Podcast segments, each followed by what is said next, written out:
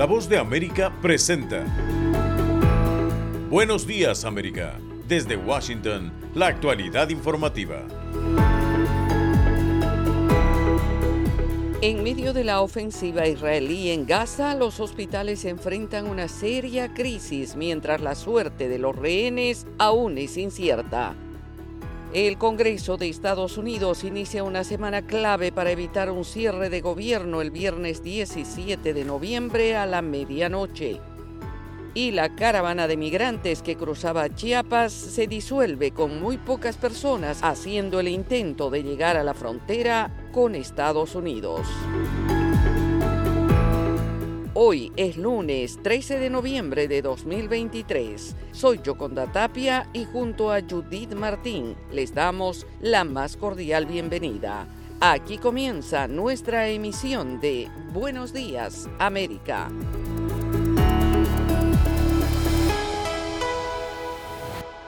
La situación de los hospitales en la franja de Gaza es cada vez más crítica ante la falta de insumos básicos, un factor que combinado con la elevada demanda de pacientes convierte a los centros médicos en morgues, según denuncias de varias organizaciones internacionales, entre ellas la Cruz Roja. Las tropas invasoras del ejército israelí alcanzaron la entrada del principal hospital de la capital en su objetivo por tomar el control de la mitad norte del enclave palestino, donde se encuentra la ciudad de Gaza. De forma simultánea, médicos denunciaron que sus pacientes, entre los que se incluyen bebés, estaban muriendo por la escasez de combustible, un elemento imprescindible para generar energía desde que Israel declaró la guerra contra Hamas, considerado un grupo terrorista por varios gobiernos occidentales y cuyo brazo político gobierna en la franja, varios centros sanitarios de Gaza han sido víctimas de ataques israelíes en el último mes, mientras en los pasillos e inmediaciones se agolpan miles de heridos, desplazados internos que buscan refugio y cadáveres cuyos cuerpos yacen en el suelo. Muchas cirugías deben realizarse sin anestesia, que se reserva para operaciones más complejas como amputaciones y el propio director del hospital Al-Shifa, Mohamed Abu Salmilla, en entrevista con la cadena de noticias CNN, aseguró que las principales unidades del centro están colapsadas y calificó la situación de catastrófica. El doctor Nadal, cirujano de Médicos Sin Fronteras en Gaza, explicó cómo se las ingenian para asistir a sus pacientes. Hace una semana empezamos a utilizar vinagre para tratar infecciones. Han pedido en varias ocasiones la evacuación de este hospital. No lo hacemos, no podemos porque no nos indican a dónde evacuar y cómo evacuar a nuestros pacientes. En tanto, Israel justifica sus acciones asegurando que los militantes de Hamas operan desde su cuartel general subterráneo en túneles que pasan por debajo del hospital y están utilizando deliberadamente a sus pacientes como escudo, algo que tanto Hamas como el personal sanitario han negado en múltiples ocasiones. Mientras tanto, y después de un mes de ansiedad, por fin la libertad para un grupo de brasileños que se encontraban en la franja de Gaza que logró salir del territorio palestino. Edgar Maciel tiene este reporte. Al inicio del domingo, esperanza. El brasileño Hassan Rabi anunció que el grupo de 32 brasileños ya esperaba en la frontera de Rafah, en Egipto. Buenos días, gente. Llegamos a la frontera del lado palestino. Dentro de pocos iremos a Egipto.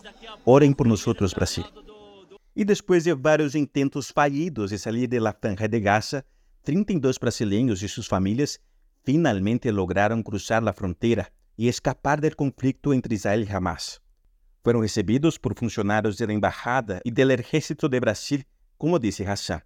Solo tenemos que agradecer a todos por su esfuerzo para sacarnos de ahí.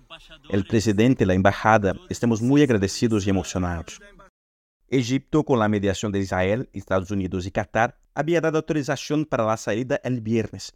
Estaban incluidos en un grupo de casi 600 personas autorizadas. Pero los incidentes que involucraron ambulancias que transportaban a palestinos gravemente heridos, que tienen prioridad para el paso a Egipto, cerraron nuevamente el puesto de Rafah El retraso também llegó a sugerências de que Israel estava vetando a aprovação do grupo brasileiro para tomar represárias contra a condução por parte do país de las discussões sobre a guerra el Consejo de Seguridade da ONU, que Brasil presidiu em outubro. O grupo permanecerá em la capital egípcia hasta hoje, já que têm programado um vuelo de regresso a Brasil em el avião presidencial. O grupo aterrizará em Brasília esta noite y será recibido por el presidente Luis Inácio Lula da Silva. Edgar Maciel, Voz de América, Brasil. Somos la Voz de América desde Washington, D.C.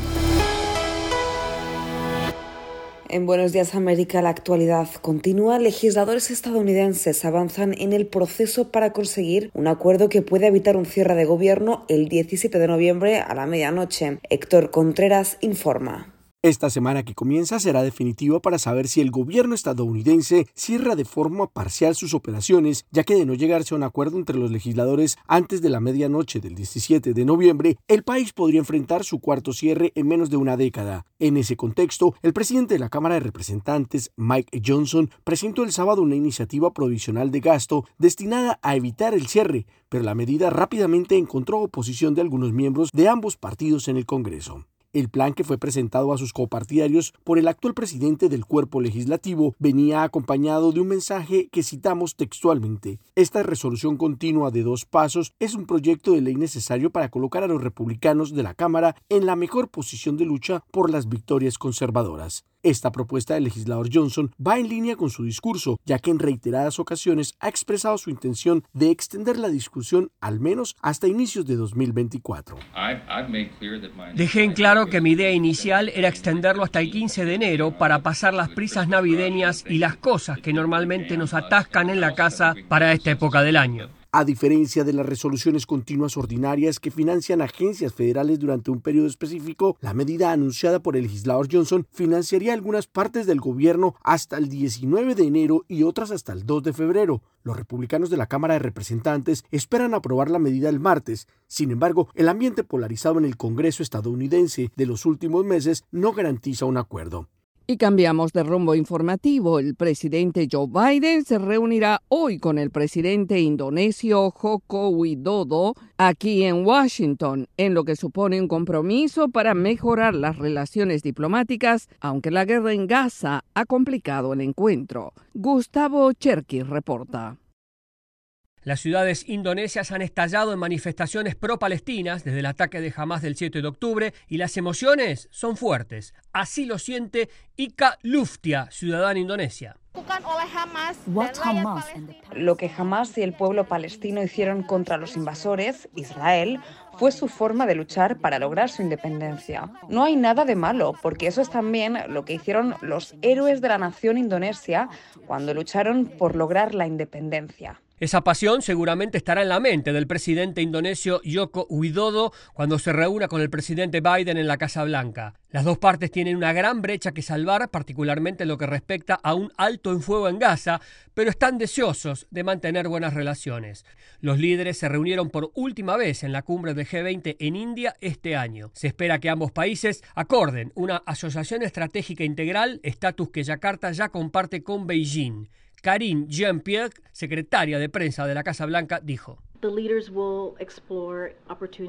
Los líderes explorarán oportunidades para mejorar la cooperación en la transición a la energía limpia, promover la prosperidad económica, reforzar la paz y la estabilidad regionales y reforzar nuestros vínculos entre pueblos, defender el derecho internacional y promover un Indo-Pacífico libre y abierto. Un objetivo clave para Indonesia es lograr un acuerdo de libre comercio limitado sobre minerales críticos que permitirá que el níquel indonesio, Indonesia es el mayor productor de níquel en el mundo, utilizado en baterías de vehículos eléctricos y que califique para incentivos fiscales en virtud de la ley de reducción de la inflación de Estados Unidos. Algunos legisladores estadounidenses están en contra del acuerdo debido a las fuertes inversiones chinas y a las preocupaciones laborales y medioambientales en la industria indonesia del níquel. Gustavo Cherky, Voz de América, Washington, D.C.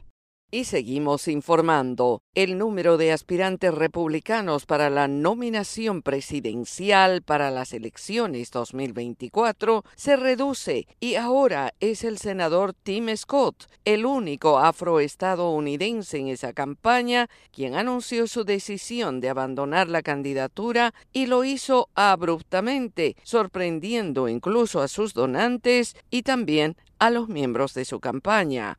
El senador de Carolina del Sur, que entró en la carrera en mayo con grandes esperanzas, hizo el anuncio sorpresa en Sunday Night in America, un programa del canal de noticias Fox con Trey Gowdy, uno de sus amigos más cercanos. Amo a Estados Unidos más hoy que el 22 de mayo, pero cuando regrese a Iowa no será como candidato presidencial. Suspendo mi campaña, dijo Scott, para luego añadir, creo que los votantes, que son las personas más notables del planeta, han sido muy claros al decirme, ahora no, Tim, dijo el senador Scott. La inminente salida de Scott se produce cuando él y el resto del campo republicano han tenido dificultades en una carrera dominada por el expresidente Donald Trump, que a pesar de cuatro acusaciones penales y una serie de otras impugnaciones legales, continúa obteniendo resultados muy por delante de sus rivales en las encuestas, lo que lleva a muchos en el partido a concluir que la carrera efectivamente ha terminado, salvo que se produzca un sorprendente cambio de suerte. Esto es Buenos Días América. Hacemos una pausa y ya regresamos. Conversando con la voz de América, un espacio de entrevistas sobre los temas más destacados y que generan polémica con nuestros periodistas y corresponsales. Todos los días un tema abordado en profundidad en un podcast a través de nuestro canal YouTube, la página web vozdeamerica.com y a través de la red de afiliadas de América Latina y el Caribe. Conversando con la voz de América, con expertos y la perspectiva de la noticia. La Voz de América te invita a ser parte de nuestra familia a través de las redes sociales. Encuentra en tu muro las últimas noticias de tu país en su conexión con Estados Unidos, la región y el mundo. Historias que empoderan las voces latinoamericanas de política, economía, salud, actualidad, balanceadas y precisas. Únete a un equipo de origen hispanoamericano que trabaja para conectarte con los tuyos. Síguenos en Facebook y conviértete en protagonista de una historia que tú mismo ayudarás a construir. Estamos de vuelta en Buenos Días América. La caravana de migrantes que se dirigía a la frontera de México con Estados Unidos se ha debilitado luego de que algunas personas desistieron de continuar con la caminata. Sara Pablo tiene los detalles. El cansancio y la falta de atención de las autoridades provocó que la caravana de migrantes que partió a principios de mes de Tapachula, Chiapas, se vaya desintegrando conforme avanza, sin que hayan conseguido la fórmula migratoria múltiple que les permitiría cruzar territorio mexicano hacia la frontera con Estados Unidos. El contingente, que llegó a contar con ocho mil personas, muchas de ellas mujeres y niños, se encuentra muy mermado debido a las caminatas bajo altas temperaturas y luego de que tras un bloqueo carretero de más de 30 horas se acordara con las autoridades la atención de grupos vulnerables. Rumbo al municipio de Mapastepec, algunos desistieron de seguir a pie y abordaron transporte público, mientras un grupo más reducido de lo que inició continuó con la caminata hacia Pijijiapan. ¿Cómo andamos? ¿Están listos para caminar? Somos 40 kilómetros. Dicen que ya no hay caravana, que son los fantasmas del Caribe. ¿Cómo la ven? El pueblo unido el Instituto Nacional de Migración informó que luego del levantamiento del bloqueo carretero en Huixtla, Chiapas, 452 personas migrantes, la mayoría núcleos familiares, que viajaban en caravana, aceptaron recibir apoyo y asistencia humanitaria. Fueron trasladados al Centro de Atención Integral al Tránsito Fronterizo de Huixtla, donde se les proporciona alojamiento, servicios médicos, agua y alimentos, así como ropa y juguetes. Sara Pablo, Voz de América, Ciudad de México. Usted se informa con la Voz de América desde Washington. Las políticas migratorias de Estados Unidos han aumentado la migración por la selva del Darién y el grupo criminal El Clan del Golfo lucra más de 60 millones de dólares anuales por permitir la travesía, reveló un informe de Human Rights Watch. Manuel Arias tiene los detalles.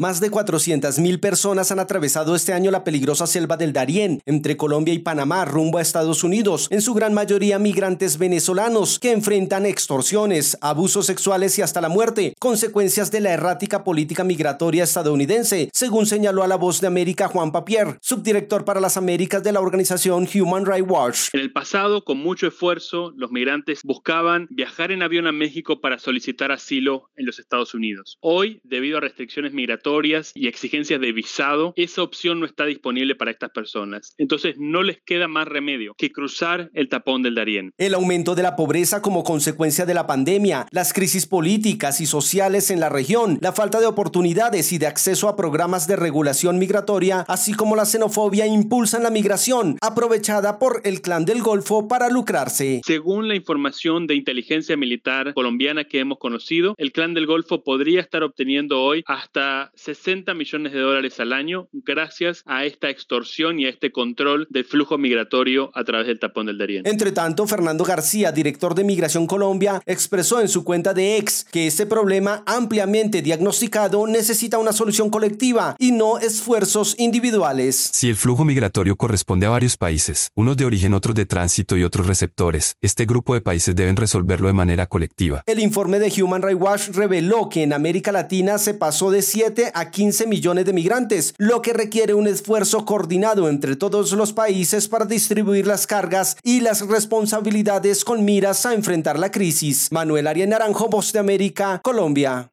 Están en sintonía de Buenos Días América. Hacemos una pausa y ya volvemos. Estas son las noticias. A tempranas horas de la mañana, acompañado por sus aliados políticos, el presidente no coincide con la medida unilateral implementada por el gobierno de Estados Unidos. Que ya por precaución han recomendado no viajar a la zona estos son los corresponsales de la Voz de América. Álvaro Algarra, Voz de América, Caracas. Giselle Jacome, Quito, Ecuador, Voz de América. Juan Ignacio González Prieto, Voz de América, Buenos Aires, Argentina. Llevando siempre la información desde el lugar de los hechos. La economía de Uruguay lleva 15 años de crecimiento ininterrumpido. Fue designado con 94 votos de los 128 asambleístas que forman. Sara Pablo, Voz de América, Ciudad de México. Nerima del Reyes, Voz de América, San Salvador. La Voz de América ofreciendo información de lo que sucede en Estados Unidos, América Latina y el mundo. La voz de América presenta La Mochila, un podcast que te acerca a las historias de los migrantes, sus sueños, retos, experiencias y luchas que cargan en sus espaldas. Encuéntralo en nuestra página web y en nuestro canal de YouTube. Y en otra información surgen reacciones en Guatemala tras la publicación del informe de la Sociedad Interamericana de Prensa que señala al país centroamericano con alta restricción a la libertad de prensa. Eugenia Sagastume tiene los detalles. Guatemala continúa como uno de los países con alta restricción de libertad de expresión y prensa, según el índice de Chapultepec del año 2023, derivado de acciones registradas contra periodistas que se agravaron durante el proceso electoral. El informe de la Sociedad Interamericana de Prensa, publicado en la Asamblea Anual de esa entidad, señala que los periodistas son perseguidos por los mismos actores que han intentado judicializar el proceso electoral, una situación confirmada por el presidente de la Asociación de Periodistas de Guatemala, Byron Barrera. Efectivamente, existe un hostigamiento cotidiano en contra de personas, entre ellos medios, entre ellos columnistas, periodistas, que, que son críticos pues, al estado de cosas que impera en Guatemala. La Sociedad Interamericana de Prensa también resaltó el proceso penal emprendido contra el periodista José Rubén Zamora, quien fue sentenciado a seis años de prisión, pero que ahora deberá enfrentar una nueva sentencia después que fuera anulada por una corte de apelaciones. Para el presidente de la Asociación de Periodistas, Byron Barrera, se trata más de una venganza política. Más que una sentencia, que un proceso, es una venganza política. El Observatorio de Periodistas de Guatemala registra un incremento de acciones contra la prensa durante el proceso electoral, principalmente obstrucción a las fuentes informativas, intimidaciones, difamación, amenazas y acoso judicial. Mientras la Asociación de Periodistas espera que haya un nuevo escenario para la prensa después del 14 de enero con el cambio de gobierno. Eugenia Sagastume, Voz de América, Guatemala. y varios líderes de la oposición venezolana han comenzado a informar su posición respecto a su participación en el referendo consultivo en defensa del territorio Esequibo en disputa con Guyana. Carolina Alcalde informa. Aunque líderes opositores cuestionan que el gobierno del presidente Nicolás Maduro haya decidido celebrar un referendo consultivo en defensa del territorio Esequibo, varios y a pesar de sus reservas han anunciado que participarán. Uno de ellos es Andrés Caleca, ex candidato en la primaria presidencial, que sin embargo insistió en que la responsabilidad de lo que ocurra para bien o para mal es exclusiva del gobierno, que está obligado a procurar la soberanía y defensa de la República. Antonio Ecarri, candidato presidencial opositor independiente, que también anunció que participará en el proceso, cuestiona la posición que ha mantenido el gobierno con sectores que apoyan a Guyana. No se puede ser parcial en estos discursos. Y voy con el presidente Maduro. No solamente es un problema de la ExxonMobil y un problema del gobierno de Encuentra de Guyana, sino también tenemos que ampliarlo al Caricón y a los chulos de Petrocaribe. Porque esto no puede ser. Esto ha tenido la complicidad también de mucha gente. El dirigente juvenil de Voluntad Popular, Luis Prieto, también se refirió al tema. Llamamos al voto, a la participación y no a la guerra, a que los venezolanos puedan expresarse. Por todos acá nos han enseñado desde nuestras escuelas, desde nuestra casa, que, que el Esequibo es venezolano. Pero también tenemos la claridad en algo, que la soberanía debe ejercerse. La soberanía no se consulta. En tanto, la candidata presidencial opositora, María Corina Machado, insiste en la necesidad de que el país adopte una posición de Estado y considera que se debe preparar la mejor defensa posible ante la Corte Internacional de Justicia, mecanismo que el gobierno rechaza y que se convirtió por solicitud unilateral de Guyana en el organismo encargado de resolver el diferendo. La plataforma unitaria Coalición de Partidos de Oposición anunció recientemente que se encuentra evaluando la posición que fijará sobre el referendo consultivo que será celebrado el 3 de diciembre. Carolina Alcalde, Voz de América, Caracas. Y ahora, en Buenos Días América, nos vamos a la sala de redacción de La Voz de América.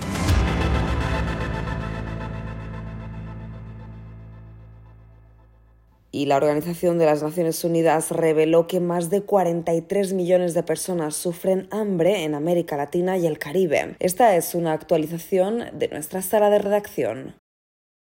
Un nuevo informe publicado por un grupo de agencias de la Organización de las Naciones Unidas titulado Panorama Regional de la Seguridad Alimentaria y la Nutrición 2023 señaló que 6.5% de la población en América Latina y el Caribe sufre hambre, es decir, 43 millones 200 mil personas, aunque esta cifra representa una leve mejoría de 0.5% respecto de la medición anterior. Los expertos señalan que la prevalencia del hambre en la región todavía se encuentra en 0.9% por encima de los datos registrados en 2019 previos a la pandemia del COVID-19. Mario Lubetkin, subdirector general y representante regional de la FAO para América Latina y el Caribe, señaló durante la presentación del informe. Combatir el hambre ha sido históricamente mucho más que alimentar a la población. Combatir el hambre es un pilar fundamental para erradicar la pobreza, disminuir las desigualdades. El informe también remarca que en 2022 247 millones 800 mil personas en la región experimentaron inseguridad alimentaria moderada o grave, es decir, se vieron obligadas a reducir la calidad de la comida que consumieron o incluso se quedaron sin comida, pasaron hambre y en casos extremos pasaron días sin comer, poniendo su salud y bienestar en grave riesgo. El representante regional de la FAO explicó que el hambre continúa afectando más a las mujeres que a los hombres. 42% de las mujeres, un 33% de los hombres. Y aunque esta diferencia se redujo en la región en los últimos años, aún es mayor a la brecha registrada y que se registra a nivel global. Además, las agencias de la ONU señalan que el escenario es dispar a nivel subregional. Sala de redacción, Voz de América. Están en sintonía de Buenos Días América. Hacemos una pausa y ya volvemos. Desde la voz de América, la actualidad de la crisis en Ucrania. La guerra había comenzado. Sin duda todo esto nos afecta mucho, pero confío en la justicia de la causa ucraniana. Mientras la ofensiva militar rusa avanza sobre Ucrania. Una cobertura completa y análisis a diario. Todos sus habitantes quieren escapar cuanto antes. Salvador no escapará a los efectos. El ejército ucraniano dice que la cantidad de ataques de artillería en la... Haciéndose audible la invasión en Ucrania. Guatemala condenó enérgicamente la tensión que crece entre Ucrania y Rusia. Sintonícenos y síganos en las redes sociales como Voz de América.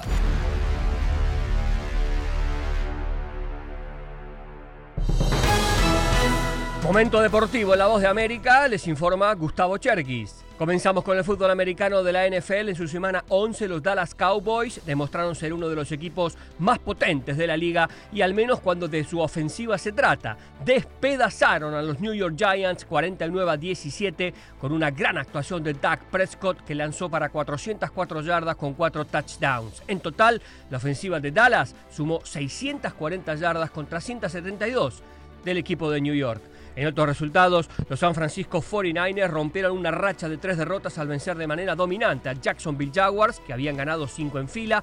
En el desierto, Kyler Murray regresó luego de estar prácticamente un año afuera de acción, guió a los Arizona Cardinals a vencer a los Atlanta Falcons y los Minnesota Vikings lograron su quinta victoria consecutiva al vencer a New Orleans Saints.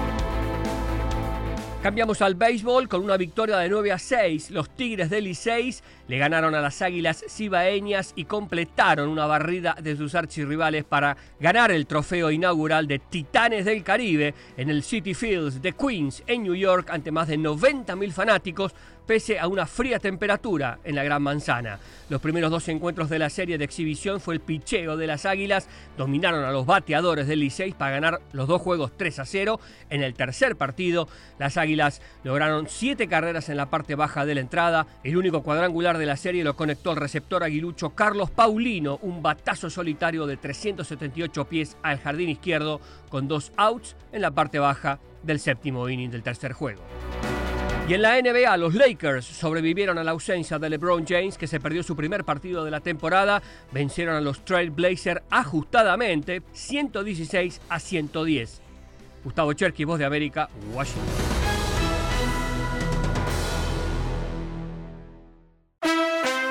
Antonio Banderas será homenajeado en el Grammy Latino. Desde Washington le saluda Alejandro Escalona. Esta es la voz de América. Grammy Latino 2023 será entregado el jueves en Sevilla durante una ceremonia en la que Antonio Banderas recibirá el premio Presidente de la Academia Latina de la Grabación. Eugenia Bávaro, abogada y promotora musical Booker, nos acompaña desde Barcelona. ¿Qué te parece el reconocimiento Antonio Banderas? Solo verlo a él ya llena la pantalla y lo tiene bien merecido. ¿Lo has visto en las películas de Almodóvar? Sí, lo he visto en las películas de, Almodóvar, eh, me gustan mucho las películas de Almodóvar, aunque no son las, las de él no son las que más me han gustado precisamente, pero lo recuerdo mucho, por ejemplo, con El Zorro, me gustó mucho, me gustó muchísimo su papel en, Entrevista con el Vampiro, que además la película me encantó y, que estuviera él fue como, bueno, hizo un papelazo. En todo caso es un ícono, ¿no? Totalmente para España, para todos los que se sienten españoles, sí, y yo creo que para los que los que somos hispanoparlantes también, porque nos identificamos con, bueno, al, hablar la misma lengua y tener esta cultura tan tan parecida, pues nos identificamos con él. No todo el mundo está en la onda de los Beatles, pero todos sí reconocen ciertas canciones. Wilma Montes de Oca es de República Dominicana, la encontramos de visita en Texas. Bueno, realmente tengo amigos en Nueva York. yo nunca fui fan de los Beatles, pero cuando iba allá y compartía con ellos, cada vez que yo escucho esa canción, yo siempre recuerdo New York por ellos. Para Navidad y fin de año hablaremos sobre el sexagésimo aniversario de la llegada de los Beatles a Estados Unidos. El día 11 del mes 11 a las 11 horas en 1918 terminaron gran parte de las hostilidades de la Primera Guerra Mundial.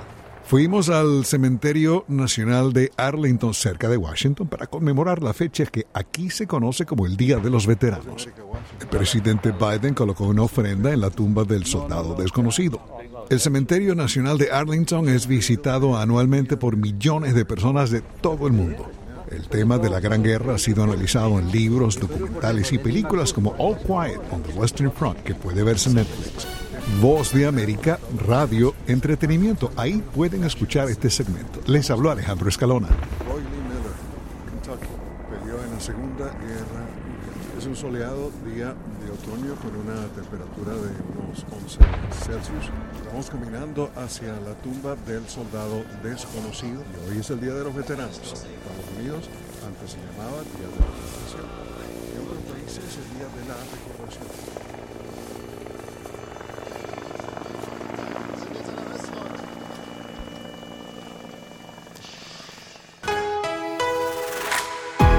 Y así llegamos al final de Buenos Días América. Soy Yoconda Tapia y les agradezco el privilegio de la sintonía. Y yo soy Judith Martín y les invitamos a conectarse con nuestra página web vozdeamerica.com o seguirnos en Twitter en arroba vozdeamerica. Hasta nuestra próxima emisión.